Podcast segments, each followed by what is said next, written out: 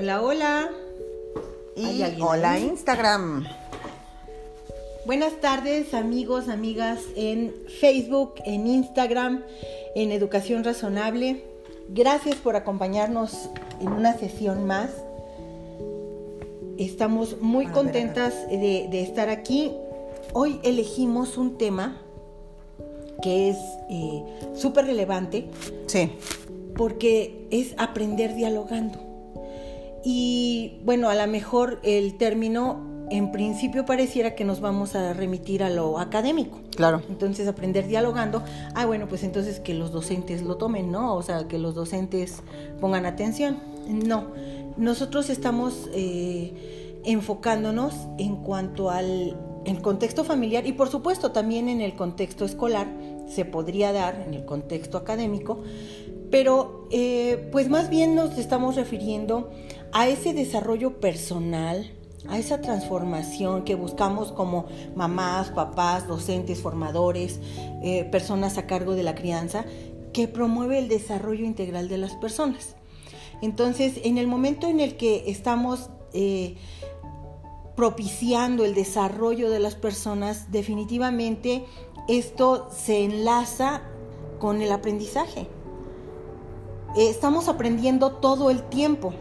Así es, más allá o sea, nuestro crecimiento, nuestro desarrollo está absolutamente relacionado con, con el aprendizaje, ¿no?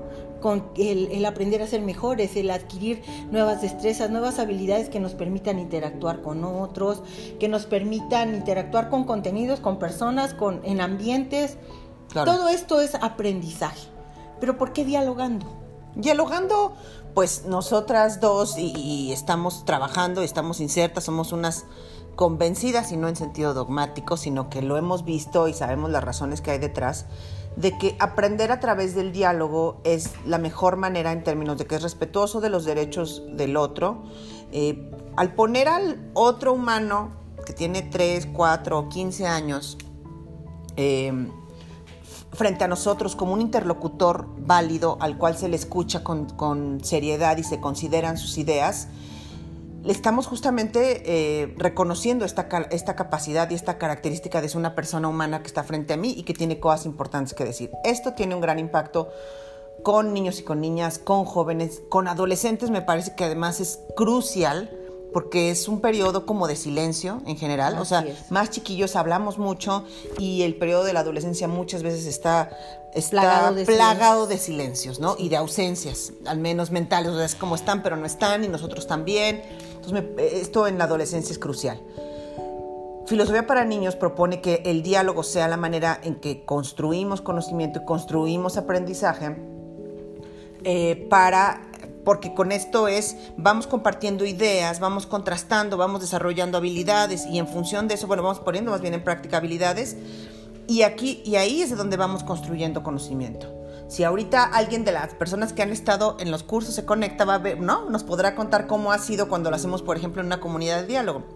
Sin embargo, la propuesta justamente de hoy es traernos este asunto del aprendizaje y del diálogo a nosotros, ya ni la casa. O sea, la, propuesta es rompamos los límites de este asunto, no pensemos que tiene que estar inserto en uno u en otro contexto físico, sino es el diálogo va con nosotras y nosotros. Y nos acompaña a donde vayamos. Va con nosotros, va inserto, ¿no? Entonces, y entonces esa será la manera de relacionarnos con cualquier otro humano. Así es. Y también aquí destacaríamos la parte de la intencionalidad. Eh, nosotros estamos, eh, tenemos que tener consciente el propósito de establecer un diálogo, el propósito de generar un, ambiente propicio para intercambiar ideas, para, para eh, sumar, para interactuar de una manera respetuosa, para establecer un, un, entorno que favorezca el desarrollo de las personas. Entonces hay una intencionalidad, no, no es algo fortuito, no es la manera eh, que, de manera improvisada haces. Claro. Tiene, tiene ciertas características, ciertos requisitos, que es justo de lo que vamos a hablar el día de hoy, que nos va a permitir generar un entorno mucho más rico, mucho más propicio para generar eh, un ambiente en donde el diálogo es una realidad, un ambiente en donde el aprendizaje se facilita. Claro. Uno de los principios que, de los que estás hablando para que estén las condiciones para, digamos, adecuadas para que esto que hagamos con nosotros sea diálogo y no sea otra forma de comunicación, es que sea participativo. Para que sea participativo tiene que reconocer en los otros a un sujeto pleno.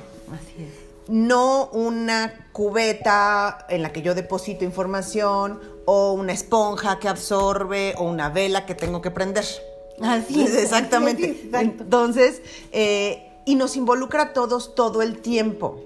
Esto es, tiene un grado de exigencia, sí, alto, sí, pero en la misma medida vienen las recompensas.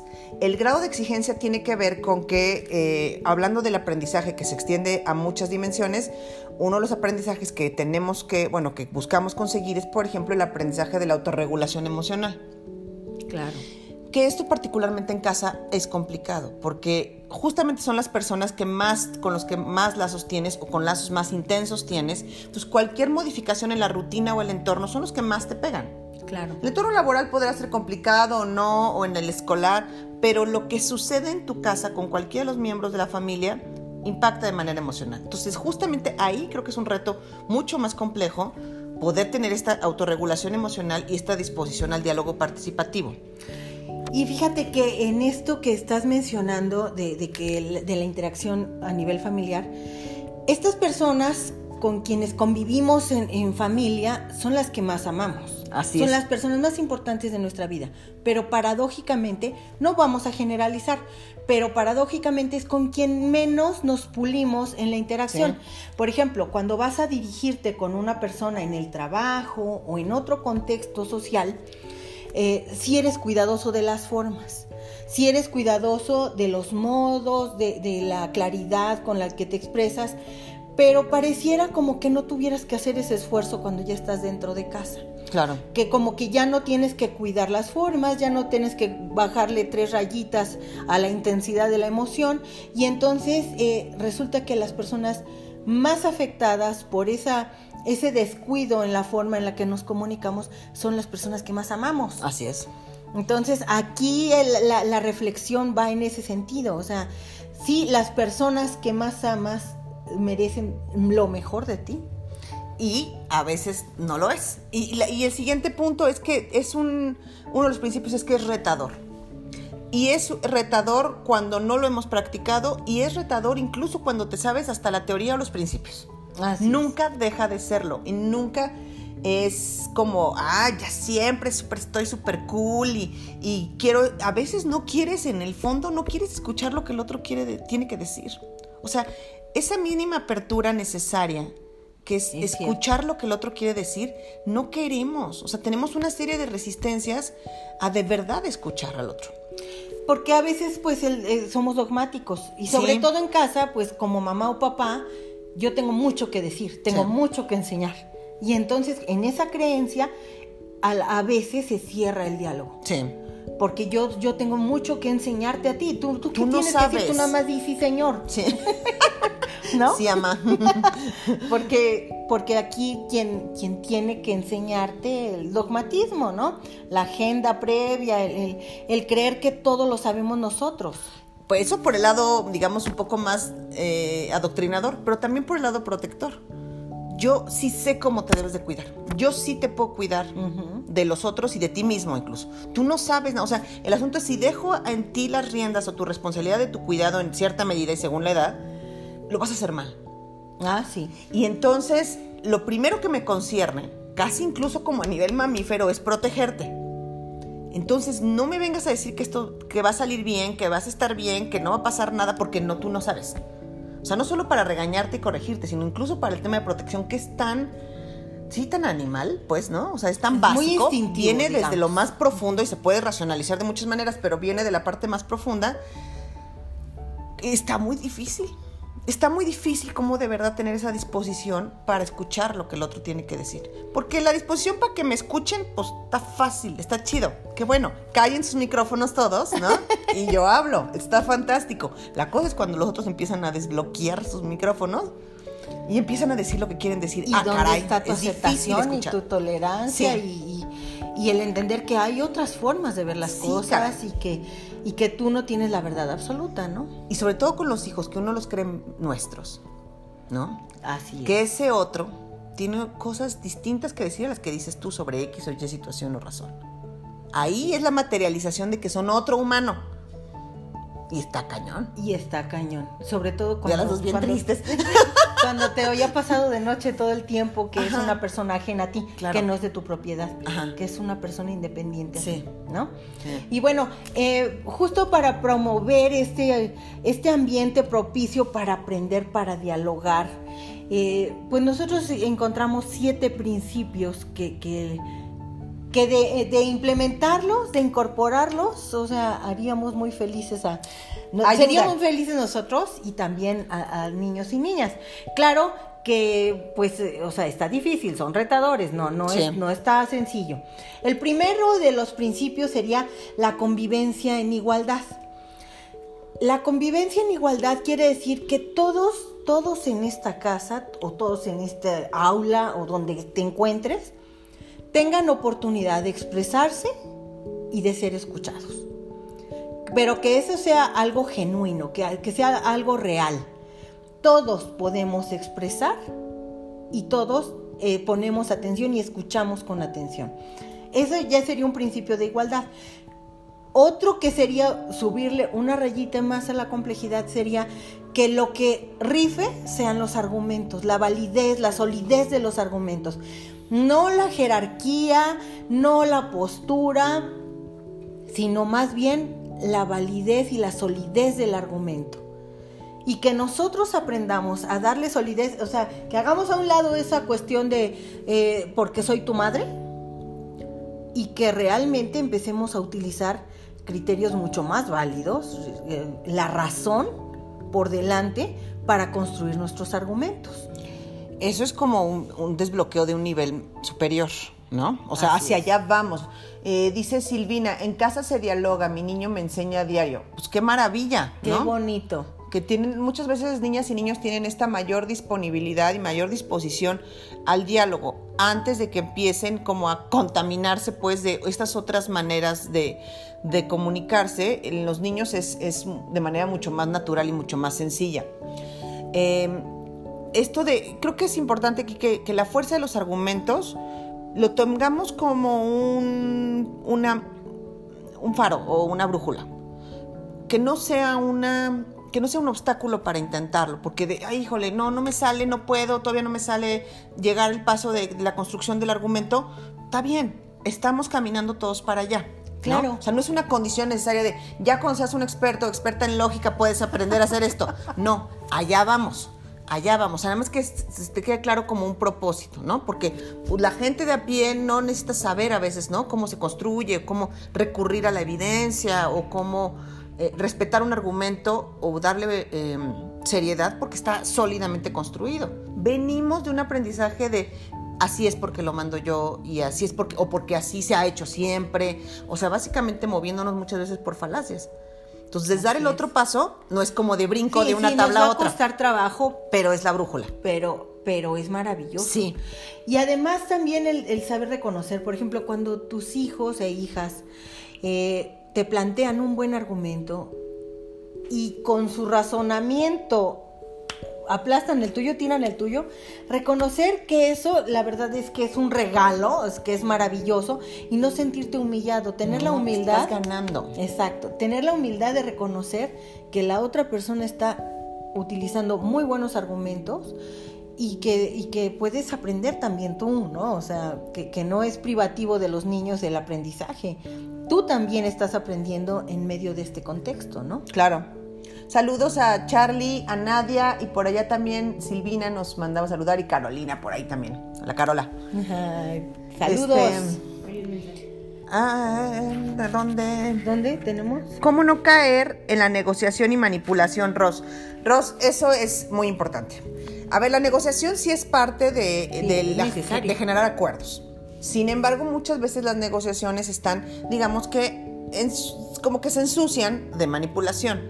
Si yo negocio con alguien y le digo, si tú no aceptas esto, va a pasar y una serie de amenazas, no, no consecuencias, sino una serie de amenazas, estoy ensuciando una negociación y claramente no estoy respetando su lugar como otro sujeto que tiene derecho a decidir. Entonces, la negociación, digamos que no solo no queremos evitarla, sino que es parte del diálogo. En la negociación lo que se buscaría es que estemos en términos de la mayor equidad posible para que lo que pone cada quien sobre la mesa pues sea Se ha tomado en cuenta y sea, y se ha valorado. Claro. La manipulación, ¿cómo la podemos identificar? La podemos... Eh, una manera, digamos, a partir, por ejemplo, la, la mirada desde las falacias, identificar errores de pensamiento nos evita caer en manipulación y por lo tanto desarrollar pensamiento crítico nos ayuda a protegernos y que a que los niños y niñas también se protejan de manipulación. Esto significa, ¿esto cómo se hace? Así de, ajá, suena muy bien, pero ¿cómo se hace? Revisamos los argumentos bajo la lupa de la evidencia. Eso. Si tú me dices, es que esto se hace así porque lo mando yo, dices, ah, el lo mando yo sería la evidencia porque no es. lo hace así porque lo mando yo. El lo mando yo es la evidencia. Esa no es suficiente evidencia porque pues o sea, tú serás su mamá o algo y todo, pero pues no sabemos No le da validez a tu argumento. No, no lo el que seas la mamá. No, o sea, porque podemos ser una mamá, pero puede una no saber de ciertos temas o, estar o tener premisas equivocadas o tener prejuicios. Eso no nos exime, pues ser mamás de alguien y quererlos mucho no nos exime de tener errores de pensamiento. De hecho, todas los tenemos y todos los tenemos.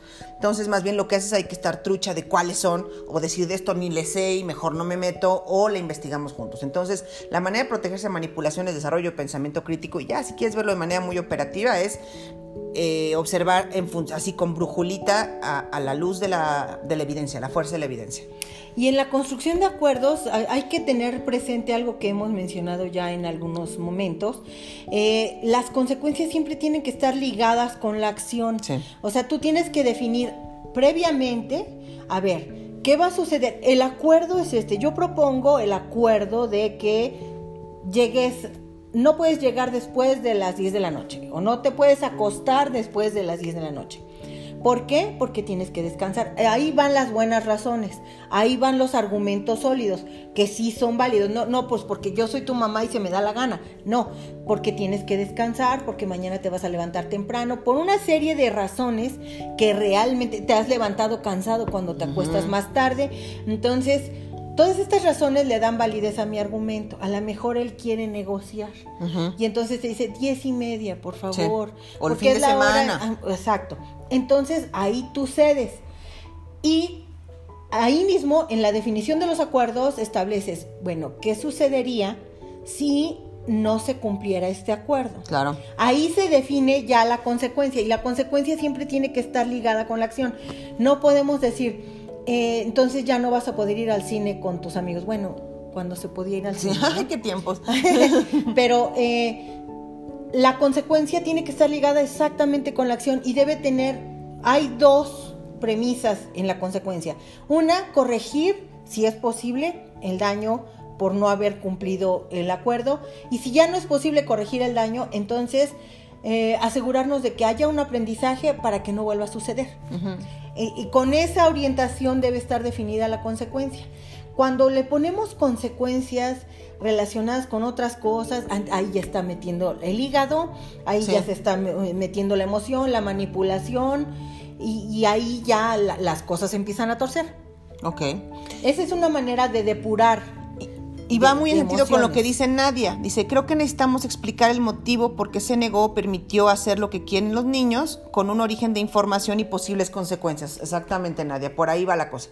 No es sencillo, pero para empezar a hacer, hay que hacerlo. O sea, es como algo, como todo, que se aprende haciéndolo. Así es. No es así de ahorita lo voy a poner en mi refri y ya va a quedar así por osmosis. Hay que irlo haciendo, haciendo y a veces nos va a salir mejor y otras peor, pero hay que estarlo haciendo constantemente. Ahora, también hay que tener claro que los acuerdos se reformulan, se revisan. Sí, todo el tiempo. Se revisan, se reformulan y a lo mejor no nos funcionó.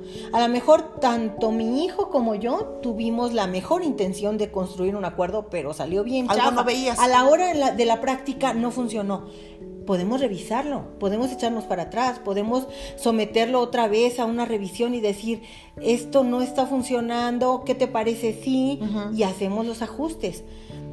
en la medida en la que nosotros hacemos estos acuerdos, esta reflexión, esta negociación, les estamos enseñando nuevas formas o diferentes formas para resolver diferencias. Eh, incluso pues mecanismos que pueden seguir cuando presenten eh, o se les presente una situación de conflicto, cómo manejarlo. Si tú lo estás enseñando, lo están viviendo en casa, ya les estás abriendo una nueva forma de ver las cosas. Sí, dice, a mí me ha funcionado, dice nadie, me ha funcionado decirlo y además dar el ejemplo. Como siempre, y lo sabemos de siempre, el ejemplo arrastra. Entonces, no podemos estar diciendo, sí podemos, pero no deberíamos estar diciendo unas cosas y haciendo completamente lo contrario u otras porque pues yo soy grande y China libre. O sea, es, la cosa es ajustarnos a las propias reglas. La congruencia, eso, eso es básico. Tania, hola, qué milagro que andes por acá, qué bueno. Ay, qué gusto. Nosotros también te extrañamos. Ahora, otro de los puntos para que este aprendizaje a través del diálogo se dé es el reconocimiento de las particularidades personales. Ahorita antes de empezar platicábamos Gina y yo sobre esta importancia de reconocer en los miembros de nuestra familia estas particularidades eh, que, nos definen a cada uno. Si bien tenemos muchísimas cosas en común, a veces hay eh, formas en los tiempos, las maneras de, dialogar, eh, los humores, que a veces alguien quien se levanta en las mañanas con muchas ganas de platicar y otros no queremos saber nada de nadie, este, las maneras en que aprendemos, las maneras en que nos relacionamos. Y esto se ha dicho, se ha dicho hasta el cansancio muchas veces, ¿no? Lo que aprendes con un hijo, cuando tienes un otro, tienes que volverlo a aprender porque es otra persona. Son diferentes personas. Ahora, ¿cómo hacemos para poder identificar, antes de identificar las particularidades personales, lo que es, es necesario es conocernos?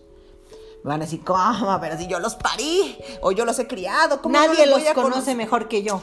Eh, sí, puede ser que sí. Hay algunos puntos, y sobre todo también cuando nuevo cuando están creciendo, en que empezamos a perder contacto o piso con ellos. empieza a bifurcar el camino. Así es, ¿no?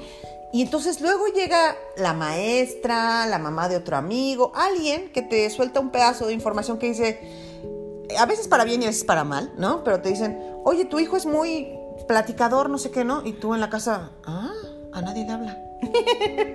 te quedas con esta cara, pero igual cuando te dice la Miss, es que aquí es muy ayudador y solidario con todos. Y en casa trata al hermanito o hermanita como chancla. Este, o al revés, o no, oiga, señora, aquí su hijo es un despapalle en el salón y o no le gusta hablar, no habla y no habla nunca. Sociable. Ajá, aquí está hecho una piedra aquí en la casa, en la escuela no habla, no se comunica y tú en la casa ves que es un perico. Entonces, admitamos que hay áreas ciegas sobre lo que sabemos de nuestros hijos y nuestras hijas o de los niños y niñas que compartimos y ahí es donde hay que trabajar. No, los, no nada más parirlos o criarlos nos da así una osmosis de, información que ya nunca va a cambiar, porque aparte son personas que se están transformando todo el tiempo, que están creciendo, que están adquiriendo nuevos hábitos, que se están relacionando con otras personas, que están recibiendo estímulos de diversos tipos, y eso obviamente que los va tocando y los va transformando. Claro. Y luego vamos como este, perdiendo como este contacto, ¿no? Y cuando van haciéndose adolescentes, eh, como con mucha más fuerza. Cuando, Yo me acuerdo cuando daba clases en CQ, muchas mamás en ese tiempo, la, la moda era el Snapchat. Y este. Y entonces muchas mamás decían, ay, no, eso yo ni le sé. Ni le sé, ni le entiendo. Los morros están metidos en Snapchat 24-7. Y las mamás con este asunto de la, de la, del miedo a la tecnología o la resistencia a la tecnología, yo ni sé hijo malo, y no solamente pues por términos de proteger, apréndele mi reina, pues sí, porque eso te va a permitir conectar, tener temas de conversación, desde ese nivel hasta la posibilidad de proteger, ¿no? Si no sabes cuál es la amenaza. Así es, incluso yo eh, eh, comentábamos hace ratito que nos hemos topado en la vida real con papás a los que ah, les preguntamos, oye, bueno, a ver, ¿en qué grado escolar va tu hijo? Y no saben. Entonces, o sea, ya no digamos Snapchat, ¿no? O sea, niveles más básicos. todavía información más básica que, que, tú supones que todos los papás y mamás manejamos claramente, pues no todos lo, manejamos claramente. Entonces, ¿qué le gusta? ¿Cuáles son sus aficiones? ¿Cuáles son sus temores? ¿Qué libro está leyendo? ¿Cuándo, cuándo se siente muy feliz? ¿En, ¿En qué momento se siente más motivado? ¿Quién es su mejor amigo, amiga? Toda esta información que, que que tienen ellos y que si nosotros la, conocemos, es, ese, este criterio a eso se refiere. Considerar las particularidades de ellos como personas, porque en la medida en la que tú conoces más a tus hijos e hijas, tienes mayor oportunidad de conectar con ellos. Claro.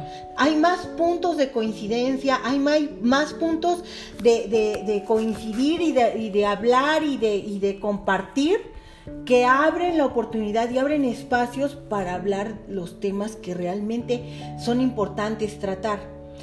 Es, como un mecanismo que nos abre la puerta.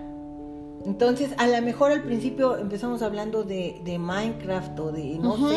No importa, de Harry Potter. ajá, pero eso te va a ayudar y te va a abrir camino para empezar a, explorar otras cosas eh, que también forman parte de su mundo y que es importante que tú conozcas. Y es que además no hay tema menor. O sea, si yo te lo cuento ahorita porque estoy atravesando, Emilia, la etapa Potterhead muy cañón, ¿no? Entonces, la información que me cuenta y cómo me cuenta las situaciones que están sucediendo, cómo habla de los personajes o de las soluciones, es un montón de información. Claro. O sea, está filtrado por ella lo que está leyendo cuando habla de que si los de Slytherin y que si Gryffindor, ¿por qué? Eh, está dando información de ella. o sea, estamos hablando de Harry Potter. Es su interpretación. pero hay un montón de información de la y Al compartirte ella su interpretación, estás conociendo sí, ella. Exacto. O sea, entonces no hay temas menores ni triviales. Todos los temas son relevantes. Nos dice por acá Jesús, gracias y abrazo y beso a mi hijo Inti, que siempre tiene que aguantar mis adultocentrismos. Ay, ya sea, todos los pobres niños, perdón, de anticipado. Estoy en la batalla con mis introyectos. Este, felicidades por el proyecto. Gracias, Jesús. Muchas gracias.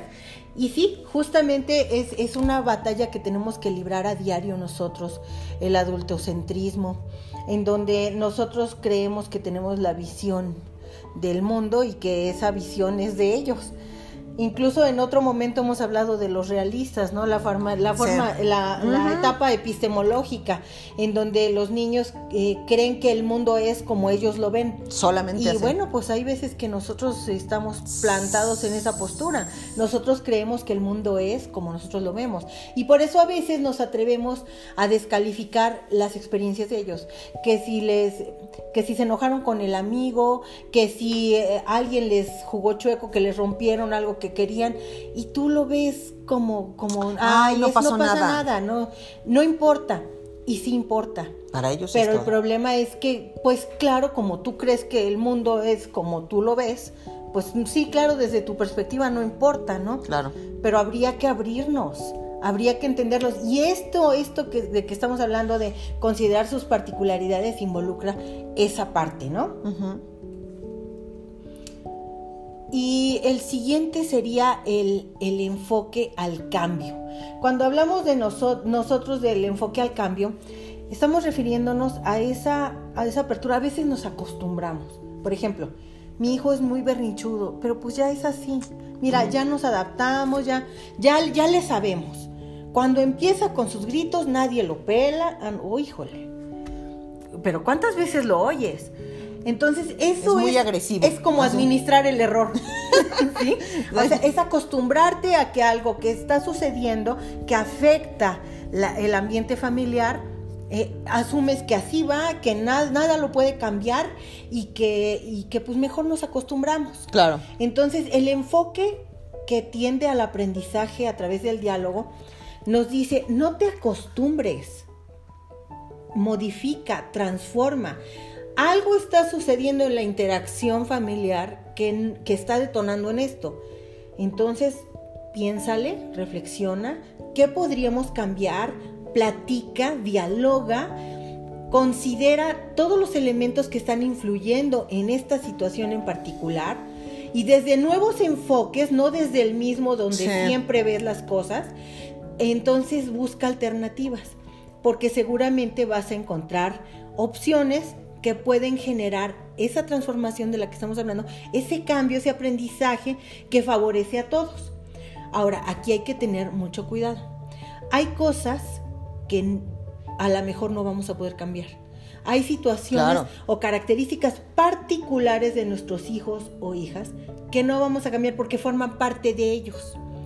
La condición, los gustos, las aficiones particulares de tu hijo o hija que no se pueden cambiar, en esa sí no tienes que ser castroso tratando de convertirlo en alguien que no es, porque eso va a deteriorar su autoestima, va a deteriorar su, su, yo, su, su confianza en sí mismo, porque lo estás quebrando. Entonces, aquí lo que estamos hablando es lo cambiable. Y hay que identificar lo que es cambiable. Hay rasgos en tus hijos e hijas que no son modificables. Y eso sí, apréndelos, ámalos, porque esas son las, así, esas son las condiciones de ellos y, y sobre todo les recordamos, los hijos e hijas son personas independientes a ti. Pregunta Jazz. Eh, gracias por lo que nos dices y dice, ¿cómo explicas a los chicos cuando actúas de manera visceral, gritas, regañas, caes en la situación que comentan de poner consecuencias sucias? ¿Alguna manera o técnica para los papás para no manchar la relación? No volvemos repetitivas de nuevo de conductas manchadas. Espero explicarme. O sea, ¿cómo cuando te equivocaste? O sea, nos vamos a equivocar, ellos también se van a equivocar, partamos de ahí. ¿Qué haces? Lo primero es pedir una disculpa y visibilizar el error. No más una disculpa al aire abstracta de perdón porque no hice lo correcto. Lo que queremos buscar es, como empezamos diciendo, el aprendizaje. Y el aprendizaje puede venir de muchas maneras. Y una es visibilizar nuestro propio error. Este tema o este asunto me detonó una serie de emociones que no supe manejar.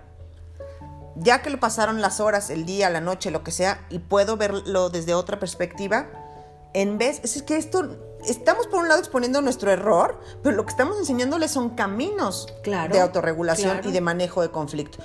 Sentí que esto, así ya te cuenta que se me taladraba en la cabeza y reaccioné de esta manera visceral, insulté, fui grosera o te dije que te quitaba el iPad un año. Todo random, ¿no? Sí, sí, y, no y nada más quería lastimarte, porque a lo mejor yo me sentía lastimada, frustrada. Es nombremos emociones, visibilizamos el error y proponemos una alternativa es la próxima vez que esté pasando esto o que yo me sienta de esta manera, lo que te propongo es que me voy a ir 10 minutos a mi cuarto o este nos damos un ratito o lo que sea. Dejamos que se, se, enfríe la situación. Y entonces nos ponemos de acuerdo. Eso, eso que le estamos contando sobre nuestro proceso reflexivo, ya una vez que cometimos ese error, eso le está a él o a ella enseñando caminos de solución. Que así puede manejar las situaciones. Ahora, eh, para no equivocarnos en la parte de, las consecuencias, para no ensuciar, porque eso es lo que dice, ¿no? Para no ensuciar las consecuencias con, castigos que solo buscan desquitar o lastimar el enojo que me hiciste sentir. Bueno, como sugerencia es, considerémoslos previamente antes de que sucedan, ahorita, por ejemplo, sabemos que ellos están muy metidos en la consola, ¿no? En el Xbox. Entonces, sé que es probable que se exceda, que no haga la tarea porque le encanta jugar y está jugando en línea con sus amigos y entonces eso le encanta y lo prioriza. Entonces, las consecuencias, antes de que suceda, las dialogamos antes y él ya sabe cuáles van a ser las consecuencias y tú te apegas a ellas, o sea, eres congruente, pero las pensaste con la cabeza fría. Él o ella sabían qué es lo que iba a pasar si eh, no se, respetaba el acuerdo. eso, eso ayuda mucho a que no se ensucien las consecuencias con mi hígado y con mis emociones y con, con la víscera de que estoy bien enojada porque no está respetando algo que ya habíamos definido previamente. Si esas consecuencias además están bien ligadas con la situación en particular que tú quieres corregir, también estás limpiándola de todos esos prejuicios, todas, todas esas emociones negativas ahí que a veces eh, nos hacen equivocarnos, decir y hacer y manejar las cosas incorrectamente. Esa es una forma en la que nosotros podríamos sugerir para, para manejar un poquito más eh, limpiamente la consecuencia cuando los acuerdos no se cumplen. Y ser preventivos, o sea, como dice Gina, ser preventivos y cuando tengan, nos salten cosas que, que, no teníamos previstas y que pues a lo mejor que nos así nos aprietan los botones, pues nosotras lo que sí podemos prever es que cuando llegue esa situación, se llame como se llame y venga de donde venga, es, nos vamos a eh, recoger y no vamos a actuar No sabemos en qué situación va a ser, si en la Navidad, el sábado, el lunes en la mañana, de dónde va a venir. Nos vamos a recoger y no vamos a actuar hasta tener la cabeza fría. Eso sí lo podemos prever de una vez, ¿no? Así es. Oye, dice Charlie, bueno, pienso que efectivamente somos seres interpretativos. Felicidades por el proyecto. Ay, Charlie, Muchas lindo, gracias, gracias. Charlie. Y Nadia dice, en los berrinches, ¿cómo podemos marcar el límite para que no nos tomen la medida? Cuando decimos que no nos tomen la medida, eh, Nadia, a mí me resulta muy confuso. Si nos pudieras aclarar sería mejor. Eh, podemos pensar que a veces hay situaciones en las que los niños y las niñas también encuentran mecanismos de manipulación. Ajá. Y hay mecanismos de manipulación emocional. Puede ser que los tengan, o sea, no hay que descartarlos. Pero me parece que los berrinches son un síntoma que hay que atender primero. Antes de pensar, ¿me está tomando la medida? Yo me iría primero por atender el origen del berrinche. ¿De dónde viene? ¿Qué es lo que quiere expresar? Los berrinches son mucho más fuertes en niños y niñas que todavía no han desarrollado el lenguaje, ¿no? Sí, claro. Es justamente la edad de- de- en la que pues, no se pueden comunicar de, esa- de otra manera y aprenden que así. Si vas a la tienda, ponte que ahorita no vas, pero quiere algo y le dices no, porque tienes buenas razones para no dárselo, o para que ya se haya acabado el tiempo de una actividad. Y entonces recurre al llanto o a la pataleta para que se lo des y se lo das, ahí sí te podría decir que pues está manipulando y está consiguiendo y Que tú abriste esa puerta. nada más no lo hagas. O sea, si ya le dijiste que no, porque no porque tú te emberrinchas y la cosa adultocéntrica, sino porque tú estás convencida de que esa ya es la hora de dormir o de bañarse o de algo, pues stick to it, o sea, ap- apégate pues, ¿no? Porque estás convencida y tienes buenas razones que te respaldan. Punto. Ahora, si el niño o la niña se manifiestan de esta manera, eh, con, a través del berrinche o a través de, del llanto descontrolado y pierden el control emocional, me- por otra razón que no sea una solicitud negada, Ajá. me parece que hay que atenderlo mucho más en el terreno de la contención, el apoyo y la comprensión. Este, y dice, casi siempre es por no hacer lo que el niño quiere y le dura medio día el enojo.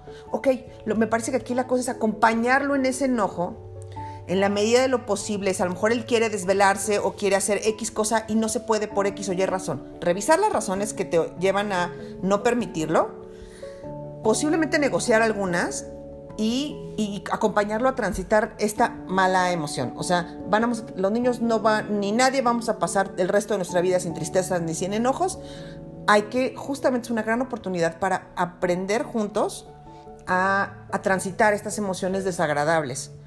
Porque sí, físicamente ni siquiera se siente bien estar ni enojado ni No, triste. no. Entonces, pero, ¿qué pasa? Luego crecemos adultos y creemos que la tristeza o el enojo lo podemos evitar. No lo podemos evitar, hay que aprender a transitarlo, Así es, gestionar las emociones. gestionarlo. Y aquí la cuestión es, eh, pues, acompañarlo en, en el momento. Hay veces que incluso no te permiten que te acerques porque sueltan patadas. Y, bueno, tú estar eh, cerca, ve- verificar que no se lastime o no lastime Claro, a alguien más. que no esté en riesgo. Y, y tú acompañarlo. Y en un momento de calma, siempre hemos estado, hemos sido así como muy reiterativas en este punto, pero yo creo que no está de más recordarlo. En la- cuando estás en medio de la crisis, no es momento de sofocar y de hablar y a Sí, ver, vamos a dialogar, pero ¿por qué te sientes? No, no, no. O sea, en ese momento es de contener, de, de- de apoyar, de darle un abrazo, si lo permite, para darle consuelo. Pero una vez que ya pasó la crisis y que hay paz, que hay calma, sería muy bueno eh, dialogar, establecer contacto y saber cómo te sientes cuando estás en, eh, eh, cuando, cuando estás triste, o sea, qué sentimientos tienes, ponerle nombre a las emociones, que las reconozcan. Y cómo te sientes y qué podríamos hacer para que no te sientas así. Entonces, él empieza a interpretar, él empieza a ayudar a, a- le estás ayudando a desmenuzar y a darle razón y forma a las emociones. Y entonces, eh, cuando se vaya a acercar la, la situación de conflicto, tú puedes hacer contacto todavía antes de que entre en el berrinche con la parte de razón que trabajaste previamente. Claro, y dice Nadia, debo ser como su coach durante su enojo. Así es. O sea, es esto, es acompañamiento amoroso, cuidadoso, mm, este, y ayudarlo a transitar y gestionar esta emoción. Y, y si tú estás convencida o tienes muy buenas razones de por qué eso que él quiere no lo puede tener, ahí te quedas. Y cuando pasa el momento de la furia, le explicas las razones.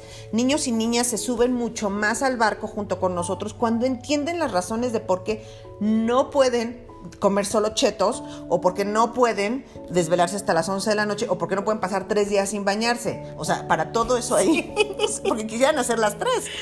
No bañarse, comer chetos y jugar. Entonces, cuando entienden las razones de eso, es más fácil que actúen como equipo, o sea, que sean parte del equipo y digan, sí, es cierto, no quiero tener los dientes podridos a los 10 años, ¿no?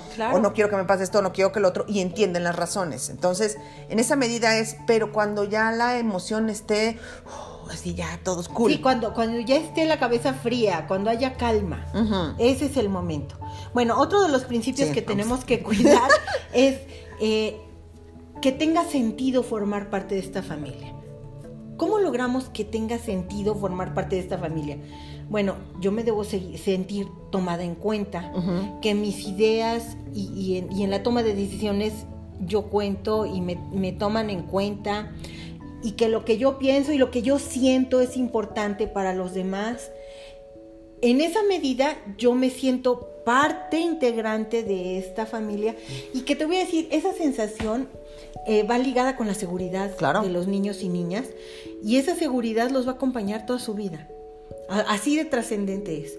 Entonces, eh, el cuidar que ellos se sientan parte importante, un integrante importante de esta familia que nunca es ignorado, que en las tomas de decisiones también participa, que lo que sienta y lo que piense es importante, eso le da sentido, se siente tomado en cuenta y eso eso también le ayuda para que se para que se dé cuenta de su propio valor y que cuando salga al mundo exterior lleve presente lo que vale. Claro.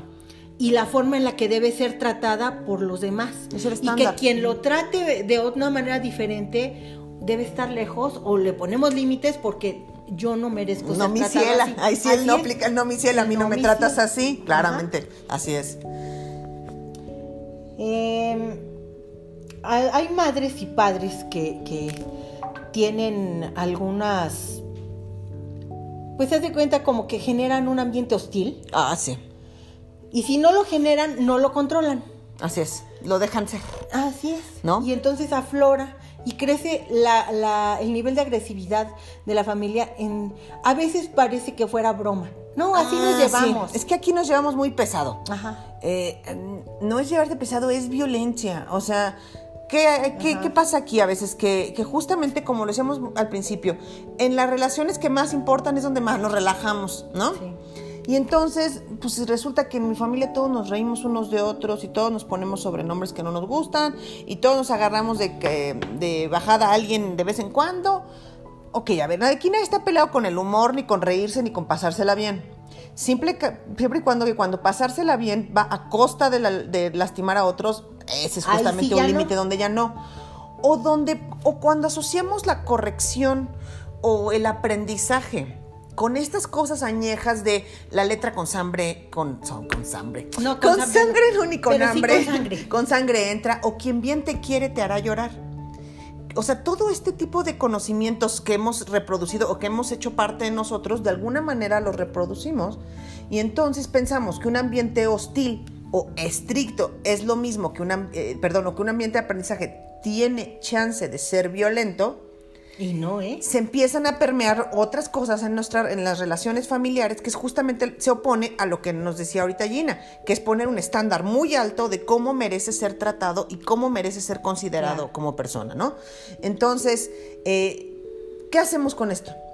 Lo primero es visibilizarlo, visibilizar y pensar en estas conductas que tenemos de manera cotidiana o no cotidiana, pero que son parte de nuestras relaciones y dinámicas familiares, empezar a observarlas con cierta distancia y empezar a decir, híjole, esto de agarrarnos de carrilla a alguien cada noche, no, no, está bien. Este, esto de poner sobrenombres todo el tiempo, esto de que a mis hijos los, les hablo con ajos y cebollas porque pues es que yo hablo así, ¿no? Y se tienen que aguantar.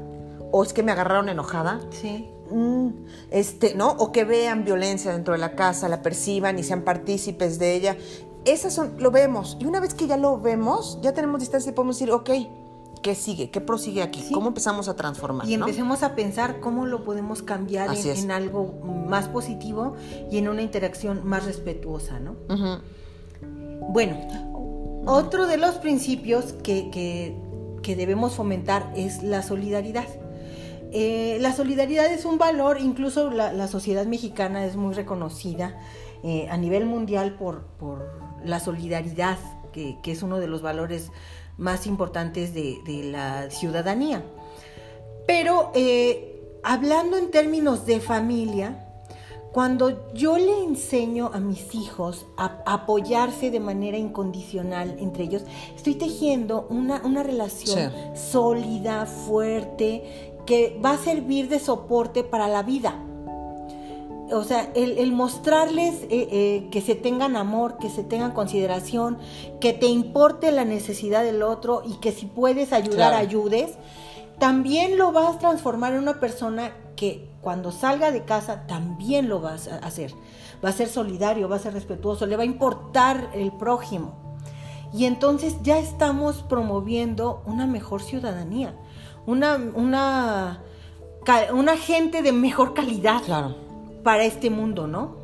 Y que aquí es básico, a mí me parece que es esencial esto de identificar las dificultades como posibilidad, las crisis como una posibilidad, no como el fin del mundo, no como ya todo está acabado y ya no veo más para allá, no veo más allá de mi nariz, sino que de toda crisis y de toda dificultad identificar los caminos de oportunidad, ¿no? De transformación o de crecimiento. Así es. Adelante. Vas, doña. Las prácticas que facilitan la interacción. Eh, van en dos sentidos. Uno es el respeto a la individualidad, basado en lo que habíamos dicho hace rato de el reconocimiento de las particularidades esto significa que esto que podamos aprender o que quedamos, quedamos, queramos practicar en casa no es ahora una imposición. Ahora vamos a dialogar porque ya aprendí, estoy muy convencida y entonces venimos con una cosa abrumadora que los demás ni han participado ni han entendido cuáles son los beneficios y ahora venimos a instaurar. Pasamos de un dogma, pasamos a otro. Por ahí no va justamente. Es el respeto a la individualidad de las necesidades y a los tiempos y a los espacios de los miembros de la familia y esto no está peleado con que haya un diálogo constante común, solidario y respetuoso entre todos. Así es. Y por otro lado, facilitar en la medida de lo posible y de que todo el mundo pueda estar de acuerdo estas actividades comunes que detonen, que den espacio y que abran estos espacios propicios para el diálogo. Eso también a veces, muchas veces como papás o mamás, pues nos toca hacerlo y tenemos ese privilegio, o sea, no solo es la responsabilidad, sino el privilegio de ser muchas veces quienes podemos proponer actividades o quienes podemos eh, eh, estimular que se hagan ciertas cosas o que se den ciertos momentos de reunión de la familia o con uno o con otro hijo. Entonces, veámoslo más que como de, ah, yo tengo que organizar o tengo que, ahora que están los niños en casa todo el tiempo, ¿no? Todo el tiempo, pues es un privilegio. Claro. La verdad, ¿no? Hay que saber cómo aprovecharlo sin que eso arrase como barredora con las necesidades de los demás. De, ahora tenemos que pasar toda la tarde juntos, viéndonos las caras porque queremos dialogar. Y decimos, mamá, ya, párale, ¿no? Quiero jugar un rato, quiero hacer otra cosa. Está de tiempo libre. Ese equilibrio. Así es. ya llegale. Y bueno, el último de los principios que, vamos a revisar y que contribuye a este ambiente de diálogo y de aprendizaje en casa eh, es la igualdad de diferencias esto se refiere, ya habíamos mencionado el reconocer las particularidades de cada quien, o sea, lo que a cada quien le gusta, eh, sus aficiones, sus habilidades. Bueno, reconociendo que todos en la familia somos personas diferentes entre sí, que cada quien tiene sus propias características, rasgos, aficiones, conocimientos, experiencias, que cada quien es un individuo diferente dentro de que cada quien es diferente, todos seamos tratados de igual forma, con el mismo respeto, con la misma consideración, todos tenemos derechos, todos tenemos responsabilidades. Eso es a lo que se refiere la igualdad de las diferencias. Eh, las diferencias como personas son tratadas de igual forma, con el respeto que merecen, y eso permite que cada quien de manera individual crezca y florezca y dé lo mejor de sí y que además sea reconocido eso que tú eres y que te hace tan particular, sea reconocido como algo valioso. Claro. Y pues yo creo que eh, si hay algún comentario más, eh, si no, aquí lo vamos a dejar. Estamos abiertas todo el tiempo a recibir sus comentarios. Los comentarios que quedan en el live y que lo ponen después de que se cerró, los seguimos contestando, los seguimos comentando. Y hoy ya que estamos acercándonos al periodo navideño, queremos pedirles por favor que por ahí de la Navidad van, vamos a preparar un algo, un documentito, un detalle. Es un material para pensar en familia. Así es, por ahí de la Navidad. Quien quiera recibirlo completamente gratis, es regalo navideño, eh, mándenos por favor por inbox sus correos electrónicos para que estemos en contacto mándenos, no nos pongan aquí para que nadie más lo vea, este, mándenoslo por inbox y por su ahí de nombre y su correo electrónico. Por ahí de las fechas navideñas estarán recibiendo un, un regalito con mucho cariño de, Piénsalo de bien. parte de Piénsalo bien para pensar en familia. Así es. Bueno, pues amigos, amigas, muchísimas gracias por acompañarnos. Por aquí nos veremos la próxima semana y mientras tanto, pues tengan un excelente fin de semana. Gracias, gracias.